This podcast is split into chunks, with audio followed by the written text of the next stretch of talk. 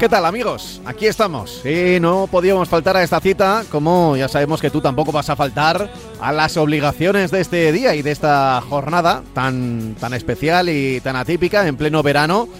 Pero bueno, ya sabes lo que hay que hacer, ¿no? ¿Eh? Pues nosotros, en la distancia, seguro que tú también, hemos cumplido.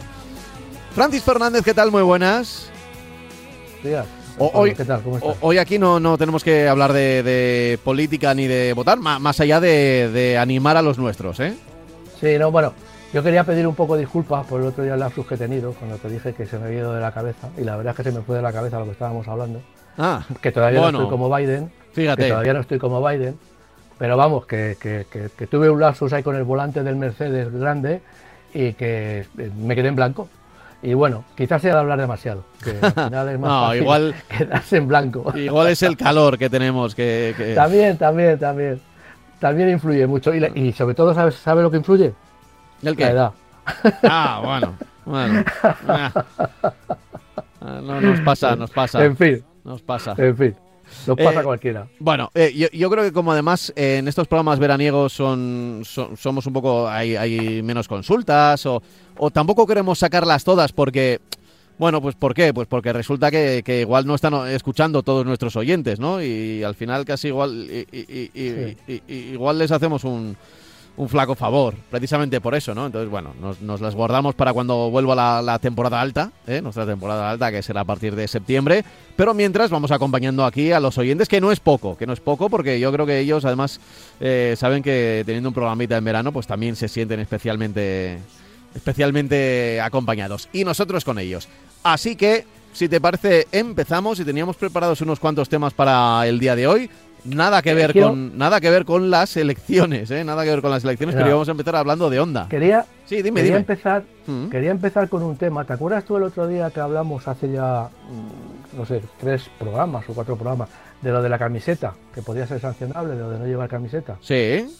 Bueno, pues es que ahora también se habla que, y no voy a hablar, no, no me voy a centrar bien en el, en el tema concreto, sino digamos en la, en la filosofía. Eh, tocar una pantalla, por ejemplo, del navegador, esas que llevamos en medio del este, o, bajar la climatización, o cambiar la radio, digamos que va a poder, podría ser sancionable.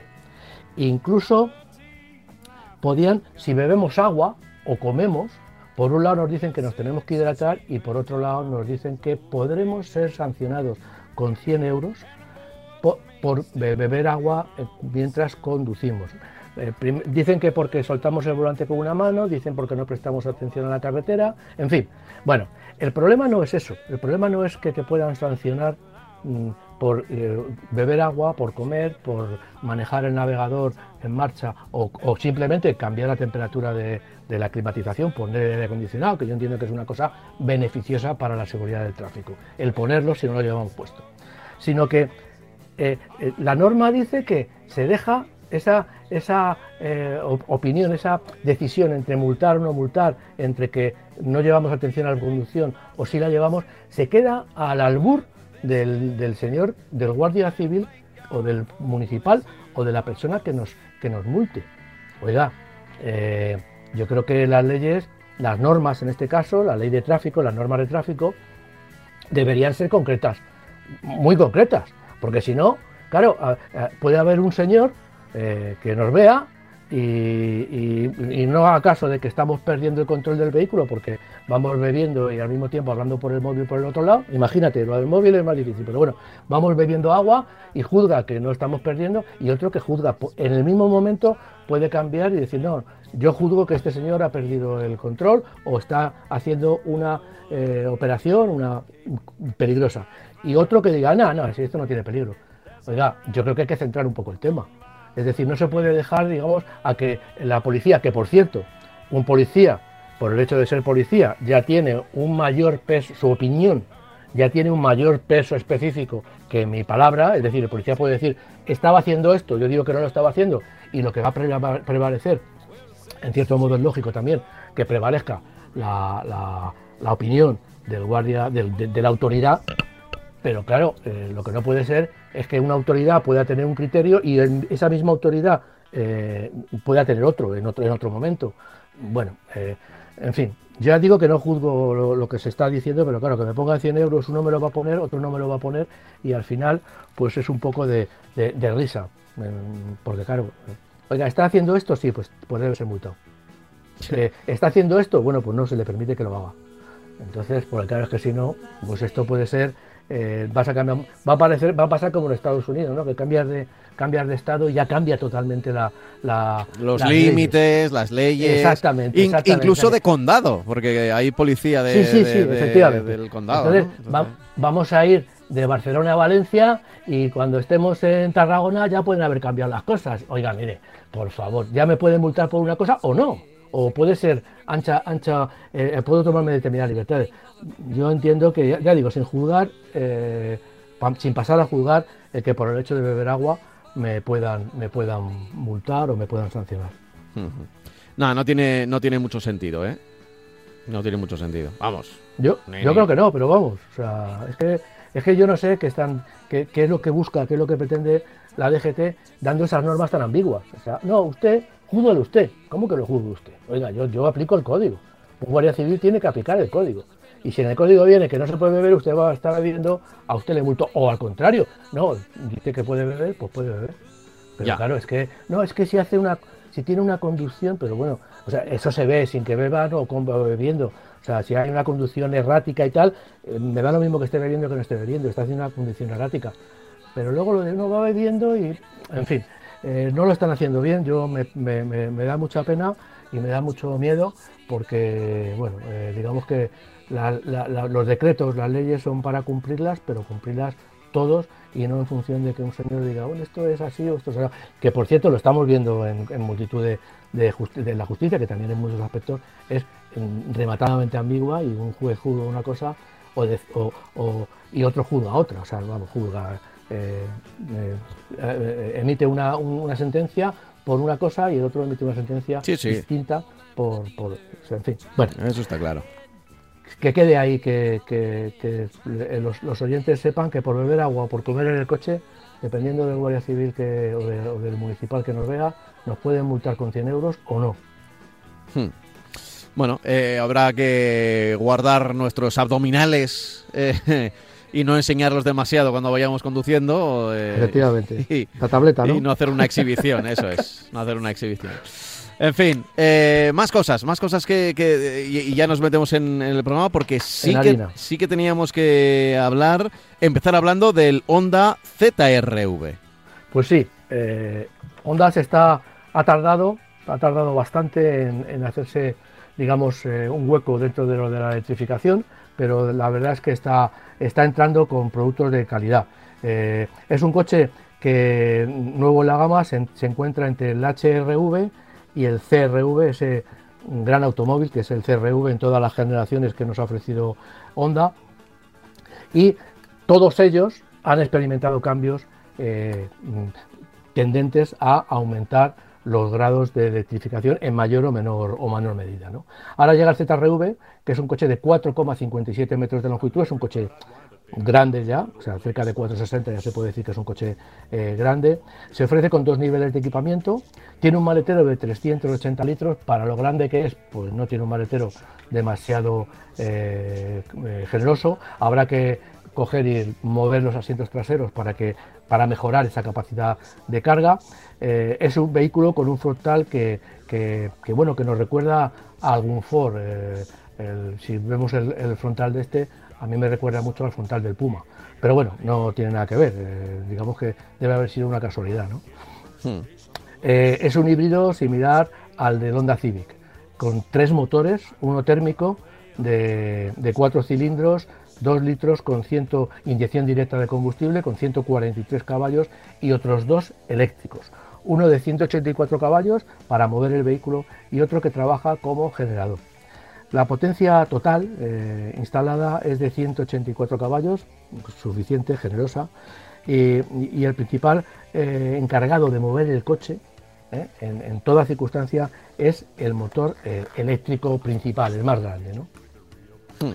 Solo en carretera, cuando vamos a velocidades altas, nos mueven tanto el motor de combustión como el motor eléctrico. El resto del tiempo actúa como un generador de corriente también. En ciudad, el ZRV eh, funciona, eh, circula, digamos, con la energía que almacenan en las baterías. Cuando deseamos una aceleración, eh, pasa a híbrido con el motor térmico funcionando solo para producir energía eléctrica. Es un sistema complicado, pero es un sistema que en cierta medida lo que, lo que pretende eh, y lo que intenta es que a pesar de ser un híbrido, funcionemos el máximo tiempo posible con eh, la energía acumulada de las baterías y el motor eléctrico.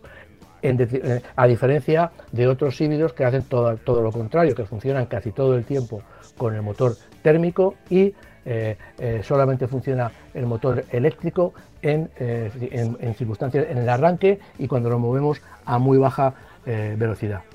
Vale. en carretera, a velocidad, digamos, elevadas, el sistema gira a combustión. Si nos acercamos a la velocidad máxima, el sistema vuelve a la, a la conducción híbrida. ¿Por qué? Porque añade la potencia del motor eléctrico a la que tenía el motor de combustión.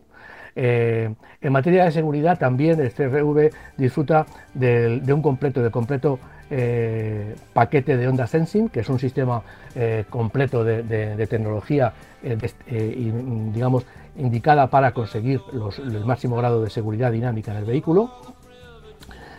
bueno, y es un coche que, bueno, lo hemos hablado ya muchas veces, eh, se produce, es un coche japonés, japonés, es un coche chino, es un coche japonés, un coche de una marca japonesa que se produce eh, en China. Más adelante, ya también está previsto y ya lo ha anunciado la marca, se va a comercializar sobre este coche una versión eléctrica eh, pura, de la que ya en su momento hablaremos. Vale, vale, he apuntado. O sea, habrá, habrá versión entre comillas, sorpresa. Bueno, sorpresa, ¿no? no sorpresa porque yo creo que es hasta lo normal, ¿no? Lo raro es que, no, que, no hagan este tipo de, cosas. Hay que destacar de este coche que sin llegar, sin, sin, sin querer llegar a ser un híbrido enchufable, que quizá le hubiera sido más fácil tecnológicamente hablando, el poner una batería más grande y eh, poner un enchufe y un sistema de gestión de, esa energía, pues lo que hace es que le da una vuelta importante, yo creo que muy importante, al sistema híbrido eh, para que el sistema alimentado bien por un motor térmico que, nos, que actúa como generador o por un motor eléctrico que también actúa como generador, el motor térmico puede actuar de las dos formas, pues alimenten de energía, de electricidad a las baterías y esas baterías alimenten al motor principal que es fundamentalmente el que tiene la responsabilidad en, el 80% o el 90% de los casos de mover el vehículo. Luego hay unos casos, unos casos puntuales de, de que necesitamos la máxima energía y entonces trabajan el motor térmico y el motor principal eléctrico al conjunto. Pero la, finalidad, ya digo, es eh, ser un híbrido en el que la, energía de las baterías se aprovecha y se utiliza en el 90% de los casos. Vale, bueno, eh, eh, desde luego desde Japón y desde siempre nos han llegado siempre las, digamos, las primicias, ¿no? En cuanto al riesgo de que eh, las marcas se acerquen a la electricidad. Y bueno, ahí está Toyota y ahí está también Honda.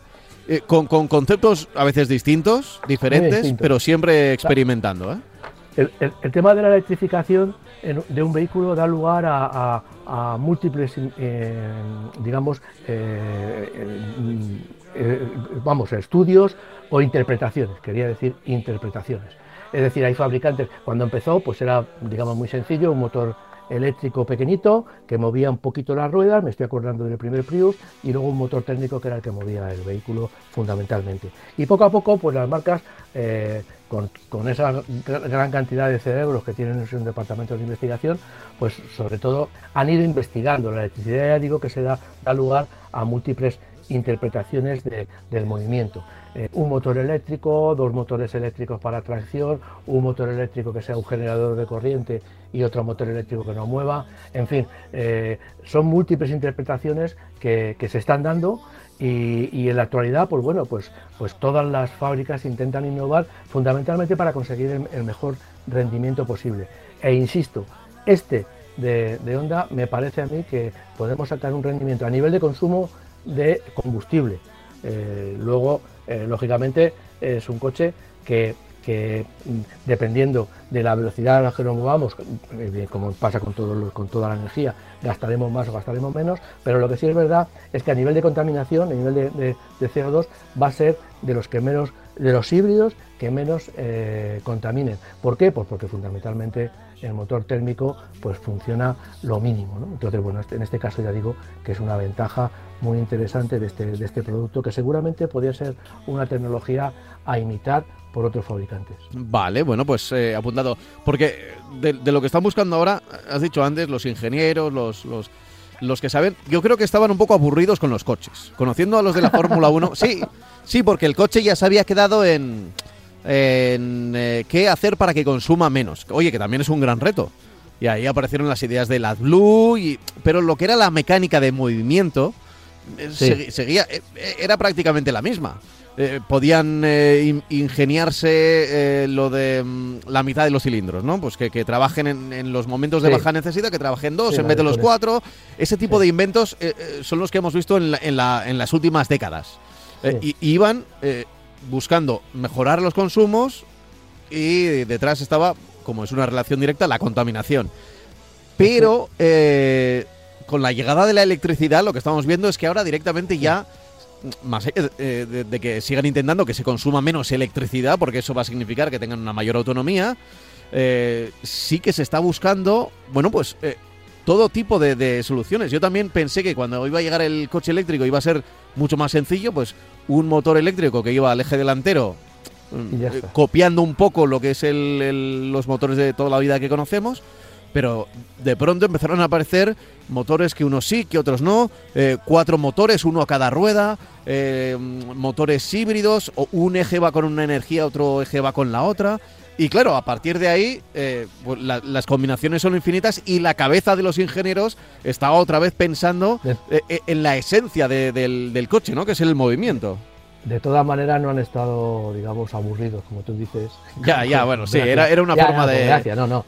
¿Sabes por qué? Porque en los últimos tiempos del motor térmico antes de la llegada, digo, no digo de la llegada, de la imposición en cierta medida del coche eléctrico, pues los motores térmicos han avanzado un montón. Estás diciendo tú lo de, lo de la reducción de cilindros, estás, diciendo tú lo de la desconexión de cilindros, la bajada de cilindradas.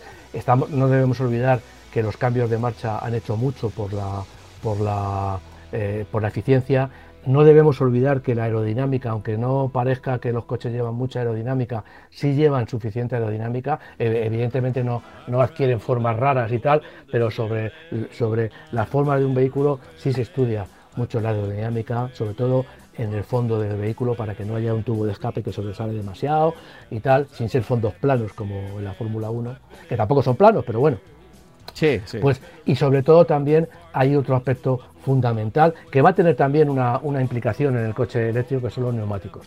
Desde hace tiempo todos los fabricantes eh, de, automóviles y los fabricantes y, planteaban exigencias a los fabricantes de neumáticos de, para rebajar el índice de rodadura, rebajar la rodadura. La rodadura es uno de los aspectos que más, eh, digamos, eh, hace elevar el consumo de los vehículos. Y entonces los fabricantes de neumáticos se han puesto a desarrollar neumáticos que en línea recta tengan muy poco, muy poco grip, como dicen por ahí, y que en cambio en curva tengan suficiente, suficiente, la suficiente adherencia. Eh, esto ha sido muy complicado, lo que pasa que además ha tenido la, suerte, la ventaja de que estos estudios se están trasladando directamente, incluso mejorándolos por, con carcasas más duras y, digamos que, se deformen menos para los coches eléctricos, que porque por, por definición podrían llevar, eh, como las potencias no son tan grandes, podrían llevar neumáticos más estrechos y más pequeños. Lo que pasa que, bueno, también por un problema de costumbre, un problema de, diseño, de, estética, pues lo que hacen es que le ponen prácticamente las mismas medidas que, a los coches con motores térmicos a igualdad, a igualdad de potencia. Eh, bueno, menos porque un motor eléctrico tiene muchísima potencia, tienen muchísima potencia los coches eléctricos y llevan un motor, un coche de de 200 caballos eléctricos lleva un neumático que puede ser asimilable a un motor térmico de 130 o 140 caballos. Entonces lo que quiere decir es que sí hay mucho, mucho, mucho estudio, mucha investigación en los últimos tiempos del motor térmico. Hay los hay que dicen que el motor térmico va a poderse desarrollar de una manera, se va a poder seguir desarrollando de una manera clara para conseguir, digamos, que funcione de una forma mucho más eficiente. No sé si le va a dar tiempo, si siquiera si va a merecer la pena, pero lo que sí es verdad es que ya digo que en los últimos tiempos la tecnología ha, dado un salto enorme, ha habido una investigación dentro de todos los estamentos que, digamos que trabajan en el automóvil, desde las fábricas, eh, las fábricas de neumáticos, las fábricas de, piezas, en fin, todo ha, buscado una mayor eficiencia y la verdad es que los pasos que se han dado en los últimos tiempos ¿Han valido? Bueno, han valido para que ahora podamos estar con motores térmicos que gastan muy poquito y, que podrían gastar menos incluso. Y, lo que pasa que, bueno, digamos que a lo mejor no se aprovechan al 100% del tiempo que se ha dedicado al estudio. Pero lo que sí es verdad es que en todos los aspectos, tanto motores térmicos, motores eléctricos y en todo lo que incluye el automóvil, se han dado avances en los últimos 10 años, de verdad es eh, extraordinario. Lo que pasa que, bueno, eh, las cosas vienen como vienen y pero, pero ya digo que se ha dado un paso de gigante en los últimos 10 años. Normal, normal, porque ya lo decimos. O sea, eh, en el momento en que hay retos, la ingeniería va a estar ahí. La ingeniería que igual es, la gran olvidada, ¿no? De, de, del gran público. Me, refiero a que cuando disfrutamos de, de cualquier cosa, no, no hablo ya de, cosas tecnológicas como un móvil, eh, sino de, unas zapatillas o, de algo de comer, un, helado, que bueno, todo. detrás, detrás, si hay una producción, si no, si no es una cosa muy artesanal, eh, detrás siempre, siempre hay un ingeniero que ha decidido qué máquina tiene que hacer esto, cómo tiene que ser la máquina, el, el packaging este que, lo llaman, de, cómo tienes que desembalar o cuáles las sensaciones que vas a sentir cuando desembales pues un, regalo que, que, te han dado. Bueno, pues detrás de todo eso suele haber, bueno, suele haber, ¿no? Hay ingenieros. Hay. Y en el mundo de los coches, yo lo decía antes, y es verdad, igual un poco exagerado diciendo que se estaban aburriendo, pero es verdad que, los retos que tenían, una vez que, había surgido, el, que había nacido hace mil años el, motor diésel, ¿no? Que fue, mm. que fue una innovación, y estaba el de, y, llegó, y teníamos esos dos motores, no, no había una aparición de un tercero, era como intentar mejorar y como suele decir Francis, iban añadiendo cosas a los motores, ¿no? Y se iba añadiendo, pues, eh, a los, el filtro de partículas, y se iba añadiendo el AdBlue, y se iba añadiendo otra cosa para que otra cosa, para que otra cosa, que luego al final todo eso podía ir fallando yo, también. Pero eh, sobre todo... Ahora es el cambio de concepto, sí. Sobre todo que, y, cualquier conductor lo puede ver, lo puede saber, lo puede, eh, puede darse cuenta, lo que le está consumiendo en el caso de que tenga un coche diésel o un coche de gasolina, lo que le está consumiendo su coche actual, aunque tenga 5 años, en relación a lo que gastaba un coche de parecido pelaje, de parecido peso, de parecido tamaño eh, hace 25 o 30 años. los pasos han sido eh, salvajes. Entonces, bueno, cualquier, cualquier persona lo, puede comprobar, independientemente de que tengan unos equipos multimedia espectaculares, de que nos, nos, comuniquemos por teléfono en el coche sin problemas o que el coche tenga unos sistemas de seguridad que nos, nos dicen lo mal que lo estamos haciendo y nos salvan la vida. ¿no? Entonces, bueno, ya digo que, en ese sentido eh, cualquiera lo puede ver, que un consumo de 5 litros era impensable en cualquier tipo de vehículos hace 20 años. Eh, todos gastaban mucho más. Y ahora tenemos coches de 1.200 kilos que, pueden llegar a consumir 4 litros en carretera sin que nos, sin que nos esmeremos mucho. Pues eso es un poco el interés de, toda la industria, de todo el, saber que se vuelca en el tema del automóvil, para consumir menos, para que vayan, viajemos más seguros, para que nos cueste menos el coche, eh, el mantenimiento, en fin, en todo todo lo que influye en el automóvil, que me parece que ya digo, que no deja de ser, eh, cuando hablamos de que nos van a prohibir entrar a las ciudades, que yo no digo que, no tengan razón, pero que hay que admirar en, cierta medida todo lo que ha hecho el automóvil, el, antiguo y el moderno, por esta sociedad. Eh, dicho lo cual, Siguiente tema en nuestro guion, en nuestra ruta, en nuestro camino, siguiente punto kilométrico. Después de hablar del Honda CZRV, tenemos que hablar del Dolphin. Del Dolphin, sí, es un, nuevo producto del de BID, de la marca china BID. Ya lo hemos hablado, eh, que, anunciaron cuando la marca eh, se puso, eh, dio el, pistoletazo de salida en Europa pues habló de que este modelo iba a llegar, que era, digamos, un producto muy interesante para ellos porque no dejaba de ser el coche de ingreso en la marca. Tiene el Ato 3, eh, que ya probamos además, y tiene un SUV mucho más grande y tiene un, coche, un coupé extraordinario de, alta gama, de alto precio, que, también nos lo, nos lo, el Tang y el Han que ya también nos lo mostraron. En este caso, el Dolphin es un sub de 4,29 metros de longitud por debajo del, del Ato 3, con un maletero de 354 litros y que puede llegar hasta los 1310 abatiendo los asientos. Tiene un diseño un tanto especial, con un interior muy bien resuelto, eh, moderno, avanzado, original en cierta medida, parecido al del Ato 3 eh, y, con, un salpicadero que es prácticamente muy parecido en el, diseño. Y además tiene esa pantalla central que puede funcionar, la podemos llevar vertical horizontal, funcionará en, horizontal, es una pantalla enorme. Eh, o y también una pantalla pequeñita frente al volante. En este caso no lo hemos cogido, no podemos decir si la, instrumentación se ve bien o se ve mal. Pero el concepto es el mismo que en el Ato 3, una, una pantalla pequeñita detrás del volante flotante y otra pantalla enorme en el medio del salpicadero que puede ubicarse de forma horizontal o vertical nada más apretando un botón. El coche se apoya en la misma plataforma que el Ato 3, que es una plataforma que eh, tiene un diseño técnico que utiliza, nos lo dijeron en la presentación, un sistema exclusivo de organización de las baterías, el sistema Blade Battery, que lo que, lo que nos hace es que aparte de la densidad propia de lo que es la batería eh, ocupan menos espacio porque van apiladas eh, una al lado de la otra, pero ocupando muy poquito espacio.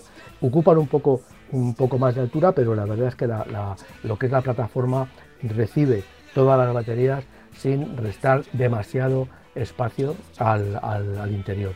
Y además, digamos que allí situadas abajo, pues tiene un, sistema, un, buen centro de gravedad, un buen punto de centro de gravedad. Utiliza un motor, el motor de 204 caballos, que puede llevarnos hasta los 160 km por hora, con una autonomía homologada de 427 eh, kilómetros. El motor, este motor es el más potente. Hay más, hay más eh, eh, motores. Tiene tres potencias.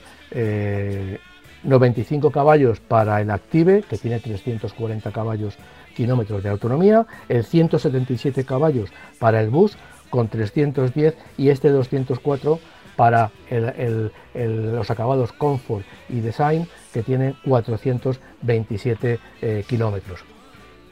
Eh, utiliza un sistema de bomba de calor para todo el tema de, calefacción y de refrigeración, va de serie, con lo cual digamos que ya estamos mejorando la, eh, la eficiencia, porque la bomba de calor está considerada ahora como el mejor sistema para eh, producir calor o aire acondicionado o, aire frío en, el automóvil.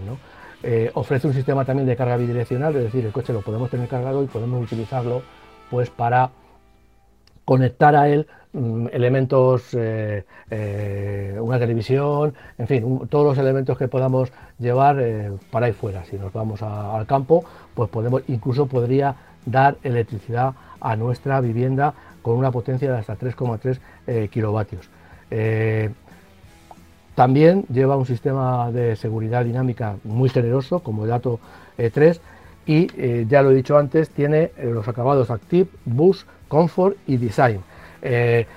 los precios son de 29.990 euros para el Active, 30.690 para el Boost y de 35.690 o 37.690 para el Comfort y Design respectivamente.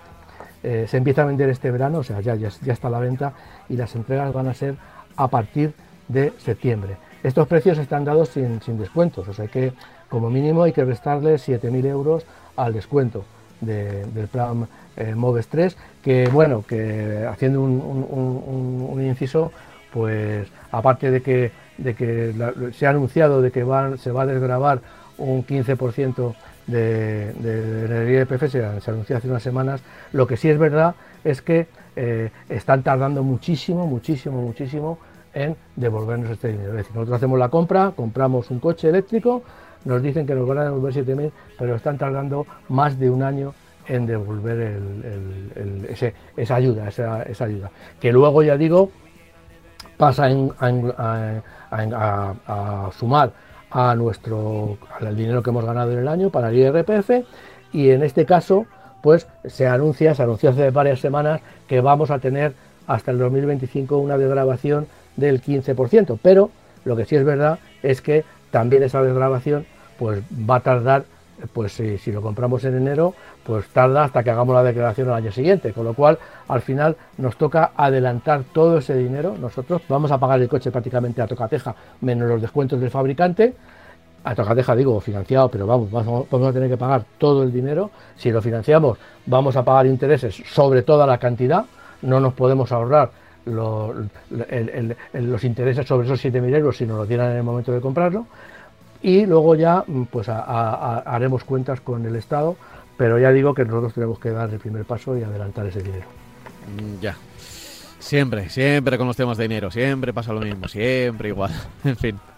Eh, a ver, más cosas, más cosas que, de las que tenemos que hablar. Eh, luego buscaré un correo electrónico que, tenemos por aquí, que nos siguen llegando. ¿eh?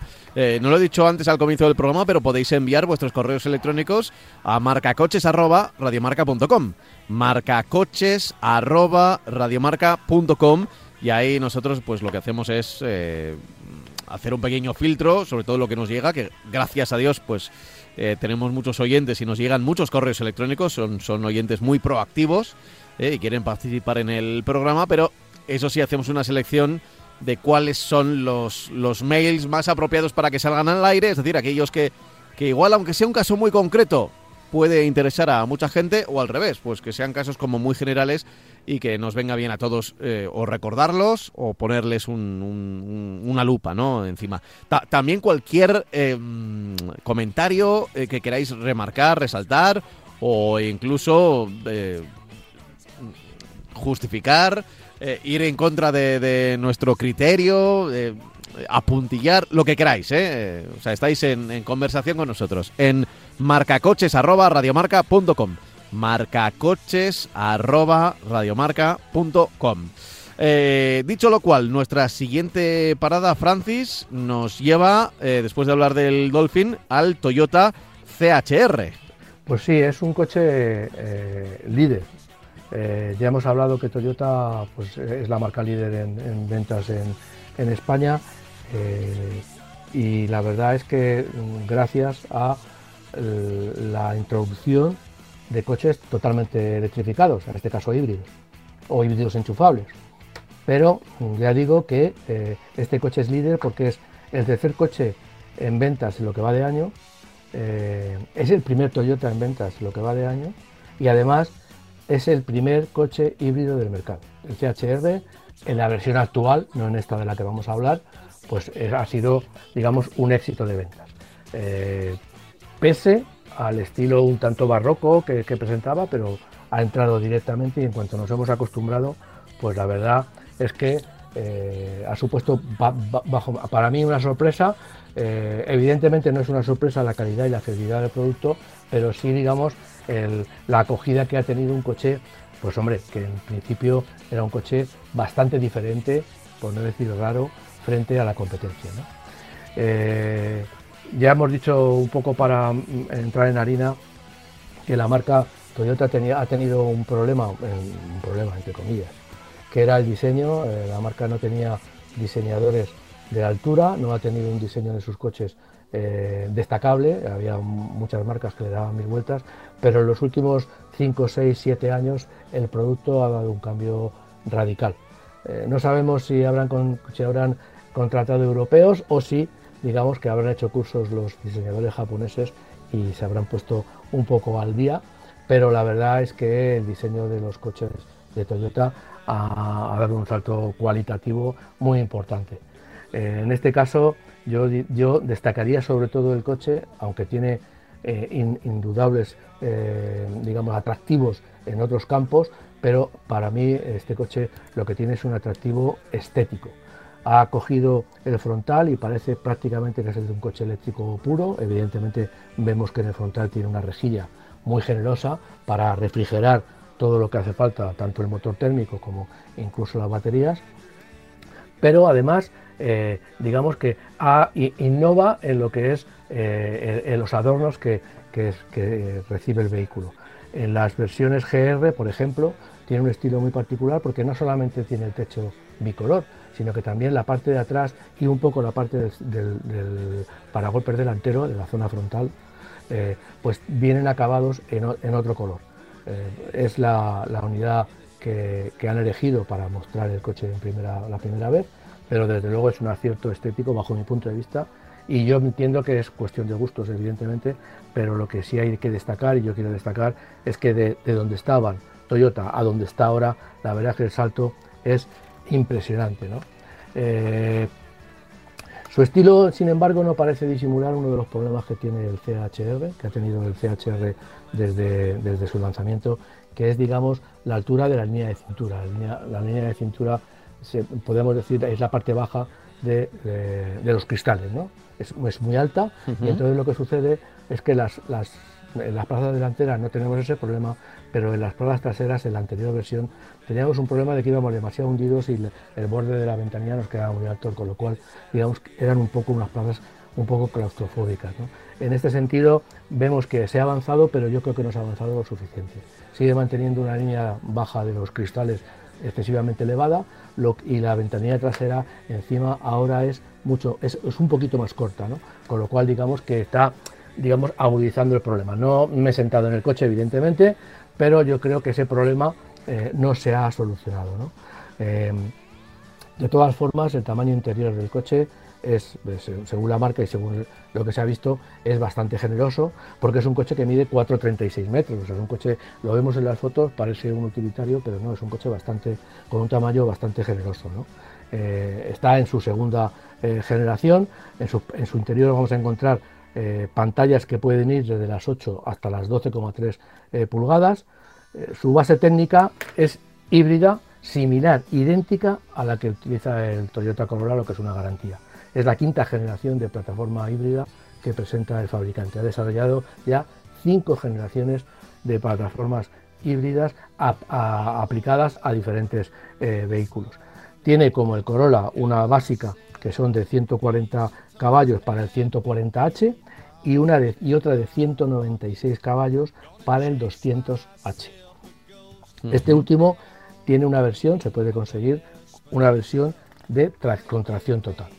Sus consumos anunciados, homologados, son de 5, de 5 litros justos y de 5,3 para el 140 o el, 140H o el 200H respectivamente. Eh, la sorpresa que tiene esta gama es que bueno, eh, Toyota también está avanzando y eh, destaca la incorporación a la gama de un vehículo de una versión híbrida enchufable que utiliza el motor de explosión del 200H, que es un 2 litros de 152 caballos, y además uno eléctrico de 163 caballos en lugar de los 111 caballos que tiene el motor eléctrico de las versiones de la 200H híbrida. Su autonomía es de 66 kilómetros. Vamos a poder realizar 66 kilómetros con la carga total de las baterías. Se ofrece con tres niveles de recuperación eléctricos y la conexión eh, automática a eh, modo eléctrico. Si se puede, si llevamos suficiente carga de baterías, cuando entremos en una zona de, de circulación restringida a vehículos eléctricos. Hay una relación directa entre el navegador, si lo llevamos conectado, y eh, la mecánica. Cuando entramos en una zona que es obligatorio por, temas de contaminación que vayamos en motor eléctrico, el coche va a pasar automáticamente, sin que nosotros hagamos nada, a circulación eléctrica eh, pura. Va a estar eh, disponible, en, a la venta en septiembre y todavía pues la marca no, se ha, no ha definido los precios. Evidentemente, como siempre, pues estará un poquito por encima, ligeramente por encima eh, por los cambios que tienen, las incorporaciones que tienen en materia de seguridad y en materia de funcionamiento, pues con relación a la, actual CHR. Pero ya digo que, el CHR, eh, ahora mismo esta generación, pues eh, estará, ya digo, mm, yo calculo que a la venta en septiembre y que las primeras entregas llegarán a finales de año. Bueno, como has dicho tú, pioneros pioneros en, tecnología híbrida y desde luego eh, superventas y líderes en ese sentido. Sí, sí, este coche eh, eh, forma parte de la gama de, de, la marca que más vende en Europa, en España, perdón, y también es el modelo líder, el, CHR de, que se vende ahora mismo, pues es el modelo líder entre los vehículos híbridos. La verdad es que entre los vehículos híbridos primero está este, luego está el Toyota eh, Corolla y luego no sé si la mente no me engaña está el, Yaris, el Yaris. O sea que digamos que la marca copa tres o cuatro posiciones de, la clasificación de coches híbridos. Eh, es, es lo, bueno que decíamos antes de Honda, hablando del modelo japonés que hemos comentado al comienzo del programa, y también decimos esto, que, eh, bueno, es una marca que tiene una filosofía de un país distinto, que tiene un desarrollo que ha ido en paralelo con otras marcas. Es verdad que ahora la globalización, todo esto lo está, lo está uniendo en plataformas, ¿no? Con Nissan, Renault y este tipo de cosas, o que hemos visto a lo largo de los últimos años. Eh, pero siguen teniendo algo distinto los coches japoneses, siguen teniendo algo distinto. Igual las mecánicas, eh, igual es algo más filosófico, pero por ejemplo incluso en los interiores, en el diseño, eh, ahí se, se, nota muchísimo, ¿no? Eh, que, un coche japonés tiene un montón de lucecitas, un montón, y en cambio, por ejemplo, los coches diseñados en Alemania, que hay un montón de marcas alemanas, son mucho más sobrios y un acabado mucho más clásico, mientras que a veces entras en un coche japonés y parece parece una nave espacial, ¿no? Con, lucecitas, con botoncitos. Esto ya lo hemos comentado muchas veces, Francis. Sí, los, los, eh, los, alemanes son más austeros en esto de los coches, no tanto como antes, pero sí son más austeros, mientras que tanto los franceses como los japoneses pues, y los coreanos, pues sobre todo estos dos últimos, pues adornan mucho más su, su producto. ¿no? Bueno, es un, es un un rasgo también de... Sobre todo también hay una, hay una, hay una, digamos, avances o cambios importantes en este sentido, porque los coches eléctricos, yo no sé por qué motivo, pues se dan más a que tengan... También quizá la tecnología LED que se aplica tanto a los faros como también a la iluminación interior, pues permite mucha más imaginación de iluminar los interiores del coche de una manera mucho mejor o mucho más fácil o mucho más atractiva que lo que podrían hacer con, con las lámparas de incandescencia que, teníamos anterior en el interior del coche y que bueno y que tenía sus limitaciones a la hora de adornar el producto. ¿no? Eh, oye, te, voy a preguntar, ya que estamos en el día en el día electoral, eh, en, este día marcado en el calendario, pues por, todos, pues por medios de comunicación, por políticos, por la sociedad en sí misma, porque oye, unas elecciones generales son unas elecciones generales. Eh, sí que es verdad que hace ya unas cuantas semanas, cuando se supo lo de la fecha, eh, avisamos aquí. Oye, que este adelantamiento electoral había varios proyectos que estaban en su recta final y se han quedado ahí en el, en el tintero. Lo, recuerdas, ¿verdad? Que lo comentamos. Pues, por ejemplo, lo de los coches clásicos y demás. Eh, e, esto me sirve para aquí abrir un tema que es el de... Nosotros aquí podemos protestar demasiado.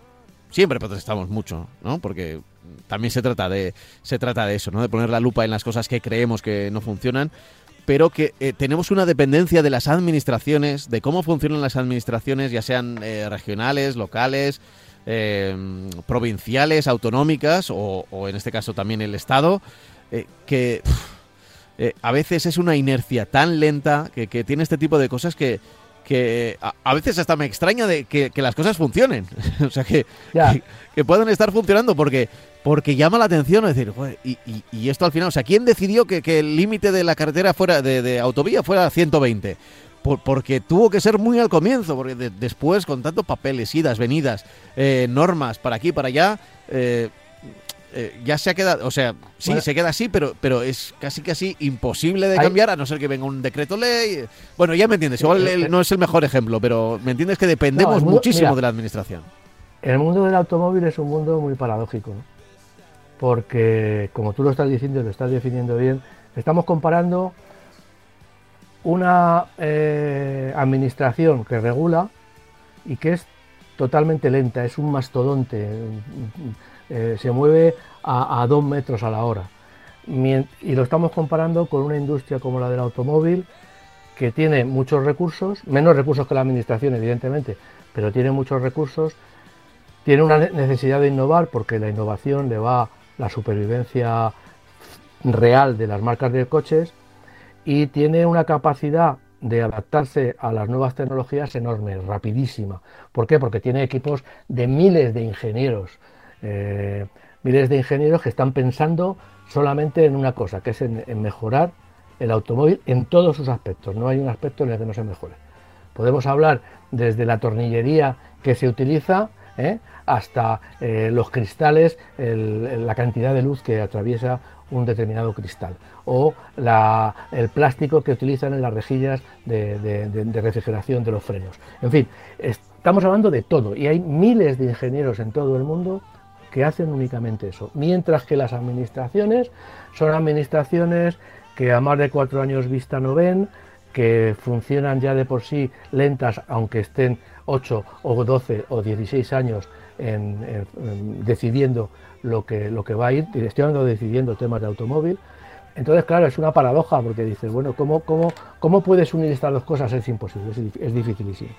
Yo creo que es imposible eh, comparar eh, la, innovación que, presenta eh, la industria del automóvil con, mm, no iba a decir retrógrado, pero es que es, un, es una, un movimiento tan lento de las administraciones que lógicamente yo entiendo que a las, que a, las fábricas de coches, a los, implicados en las fábricas de coches les lleve los demonios, ¿no? Porque claro, es, ya nos lleva los demonios a los administrados cuando vamos a realizar cualquier gestión, imagínate una, una, fábrica de coches, una marca de coches, una industria que necesita soluciones ya porque ya quiere aplicar nuevas tecnologías, nuevas... Bueno, ya digo que... Y, en eso estamos acostumbrados, pero quizá con el paso del tiempo estamos viviendo eh, esa separación mucho más radical porque la tecnología va cada vez más deprisa, cada vez más deprisa estamos eh, abordando nuevas técnicas, desarrollándolas y descubriendo nuevos sistemas y eso da lugar a, un salto más importante y va cada vez más deprisa mientras que las, las administraciones pues siguen al tuntún ahí, bueno, siguen algunas sin, digitalizar, con problemas de, rapidez en la aplicación. Eh, estoy comparando, por ejemplo, las ITV, estoy pensando en las ITV, cómo son, que dependen de las administraciones, y bueno, están ahí anquilosadas. Han cambiado dos, dos, dos eh, comprobaciones en los vehículos, bueno, sigue siendo una cosa pues de, de, vuelvo este mañana, ¿no? Como se decía antes en la administración. Entonces sí, la verdad es que es un poco complicado y yo no sé en qué va a terminar, porque ya digo, que, como decía antes, pues mm, hay que aplicar nuevas medidas desde el punto de vista económico, desde el punto de vista tecnológico y si dependemos de la administración, pues no sabemos todavía cuándo se van a poder aplicar. ¿no? Y eso pues, pues siente un poco mal y, decepciona muchísimo. Ya. Eh, en fin, la administración, así como con mayúsculas que a veces Eso a pesar de que todo el mundo quiere ser funcionario. Sí, pero luego eh, nos hace pelear contra gigantes, pero gigantes de verdad, ¿no? no los del Quijote, sino gigantes de verdad. Y... Gigantes de verdad y muy lentos. Y muy lentos, ¿no? Es lo que tienen. Si fueran, si fueran rápidos no, no habría tanto problema. En fin, estamos ya en la recta final de este programa electoral. Eh, tenemos que hablar del Skoda. De todas maneras, sí, sí, hay que decir una cosa que no debemos ser vagos y debemos ir a votar. ¿eh? No, hombre, claro, eso desde luego, ahí está nuestro anuncio y muchos de nuestros oyentes seguro que si les tocaba en vacaciones ya lo han, ya lo han realizado. Ya lo han hecho. Skoda Kodiak, a ver. Bueno, el Kodiak es el, es el para acabar, eh, es un producto bastante interesante, es digamos el, sustituto de, de muchos monovolúmenes, ya que por sus dimensiones es un coche de 4,70 metros de longitud, fue el primer sub que ofreció la marca, ahora ya sabemos que ofrece el Karoq, que ofrece el Kamik y que tiene el ENIAC y tendrá más versiones eléctricas. El ENIAC es eléctrico en coupé y, en, con la carrocería convencional. Es un SUV, ya digo, grande de 470 metros, está en su segunda generación y está disponible en 5 y 7 plazas a, elección nuestra. ¿no? Eh, la nueva gama que se ofrece, se han enseñado unas fotos, pero con el coche muy camuflado, ofrecerá motores de gasolina y diésel. Eh, tiene 150 eh, caballos, gasolina y diésel, luego tiene un 193 diésel y un 204 de gasolina. Estas últimas dos, el 193 y el 204, van a poder llevar eh, tracción integral. También, por supuesto, cambio de DSG de 7 relaciones en toda la gama y también eh, va a llegar un híbrido enchufable eh, y otro con hibridación suave. El, de hibridación, eh, el, de eléctrico enchufable va a tener 100 kilómetros de autonomía, o sea que va a llevar una buena ración de baterías debajo del suelo. Y el otro, bueno, pues es un coche que va a llevar una pequeña batería y un pequeño motor alternador. Hasta ahora no ofrecía el, el Kodiak no ofrecía ningún sistema de hibridación. Por lo tanto, poquito a poquito estos coches van, esta gama de, Skoda Sub, pues va entrando en la época de la electrificación. Y ya ha entrado con el ENIAC y ahora ya tanto Kamiq, Karoq y Kodia pues están destinados a tener altas dosis o pequeñas dosis de electrificación. Es el camino. Eh, como diría un mandaloriano, this is the way. Efectivamente, es, ¿Eh? es el camino. Es el camino, es el camino. Eh, que la electricidad vaya apareciendo poco a poco en nuestras vidas y en cada mail que nos llega lo, lo, vemos. Porque siempre nos preguntan por coches, pero siempre, oye, ¿y si pudiera tener pasta para, para un híbrido, cuál estaría por ahí? También mucho interés en las marcas chinas, ¿no? Bueno, ya sabéis, no, no os voy a descubrir nada nuevo. Poco a poco iremos descubriéndolo en estos eh, marca coches que tenemos en verano, que todavía nos quedan unos cuantos para disfrutar. Nos queda uno más en el mes de en el mes de julio y luego todo agosto por delante, aunque ya vuelve la liga, así que ya ahí ya poco a poco eh, estaremos acompañándote casi casi como volviendo a la normalidad, ¿no? Es la cámara, eh, agosto es un poco, desde que empieza el fútbol, la cámara de descomprensión para, para que poco a poco vayamos eh, volviendo a tomar el ritmo. Antes no, antes era como de golpe en septiembre, ¡boom! Empezaba el fútbol y empezaba todo, pero ahora, bueno, eh, digo, hablo sobre todo desde Radio Marca. ¿eh? Tú si tienes vacaciones, ya te lo he dicho antes, disfruta. Nosotros aquí vamos a seguir también disfrutando de la radio, del coche nuestro de cada día y acompañándote siempre a las 10 de la mañana, de 10 a 11. Y ya sabes que nos puedes escuchar en formato podcast, pues por ejemplo, en Evox, en eh, Spotify, en Apple Podcast, en Google Podcast. Pones marca coches. Eh, a ver, eh, voy, voy, a pararme aquí un segundo porque hay mucha gente que me dice, oye, pongo marca coches y claro, salen otras cosas. Claro, salen marcas de coches, por ejemplo, ¿no? porque tenemos esa, ese, ese parecido, bueno, parecido, ese mismo nombre de, de, nuestro periódico madre de marca y de, y de las marcas de los coches. El caso es que si pones marca coches podcast, ya ahí no hay duda, ¿vale? Y si pones en un buscador de Spotify o en un, eh, en un buscador de, Apple Podcast o marca coches también separado, ahí no va a haber duda. Si lo pones en Google, yo creo que si no estamos en el primer resultado, saldremos en unos cuantos resultados y más si incluyes la palabra podcast, ¿vale? Así que ya no tienes escucha, eh, excusa después de haber, eh, de, haber de, esta explicación para, para decirme eso de, no, es que no os encuentro. Seguro. Eh, somos muy fáciles, ¿a que sí, Francis? Somos muy sencillos. Si, nosotros lo que queremos es que la gente nos escuche. Así que nada, eh, aprovechad el día, lo que queda por delante. Si no habéis ido a votar, votad. Si no os queda lejos, votad. Y si lo habéis hecho antes, pues nada.